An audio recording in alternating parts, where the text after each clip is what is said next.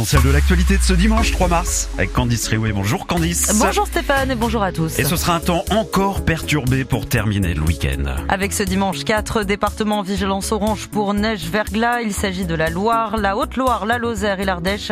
La Savoie et les Hautes-Alpes sont euh, quant à eux en vigilance orange pour euh, avalanche. De 5 à 10 cm de neige sont d'ailleurs attendus à partir de 500 mètres d'altitude. Ailleurs encore euh, pas mal de grisailles et de pluie, notamment en Méditerranée. Retour des éclairs éclaircies en revanche du côté de la Bretagne et de la Normandie.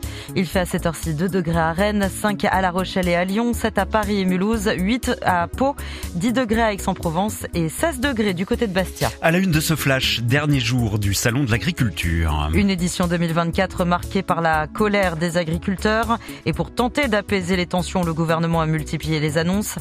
Parmi elles, 40 millions d'euros supplémentaires pour l'agriculture bio ou encore 100 millions de plus pour la filière fruits et légumes.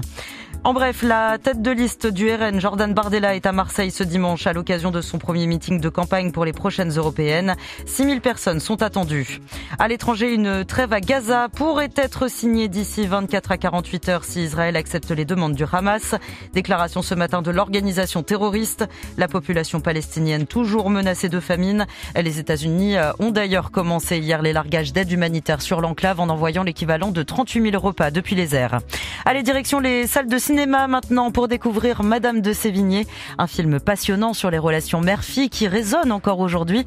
Une marquise qui se distingue aussi à son époque, pionnière de l'émancipation féminine. Karine Viard lui prête ses traits. Elle est moderne parce que c'est une femme euh, féministe, euh, c'est une femme qui refuse le patriarcat, c'est une veuve, donc elle bénéficie de la fortune de son mari et elle est libre. Et c'est une femme qui prône la liberté de la femme. C'est là euh, tout le problème qu'elle a avec sa fille parce que sa fille, elle, fait exactement l'inverse de ce ce que Madame Sévigné pense que sa fille devrait faire. Une interview de Marc Choquet et dans les salles de cinéma également cette semaine d'une deuxième partie avec Timothée Chalamet et Zendaya notamment. Et puis enfin Candice, les Brit Awards se sont déroulés hier soir au Royaume-Uni. 44e édition de cet équivalent des victoires de la musique. Dua Lipa repart avec une statuette dans la catégorie pop. Miley Cyrus remporte quant à elle un trophée pour son titre Flowers. Fait marquant de la soirée, mon cher Stéphane, la performance de Kylie Minogue ah sur scène. L'artiste australienne qui a d'ailleurs reçu le prix de icône mondiale. On valide Candice. Totalement. Mais on l'adore, Kylie Minogue. On adore. On va peut-être l'écouter d'ailleurs dans le courant de la matinée. Avec grand plaisir. Mais elle n'est pas prévue maintenant. Ah. Non, c'est plutôt Rihanna qu'on aime aussi. Et il y a aussi Benson Boone sur Chéri FM.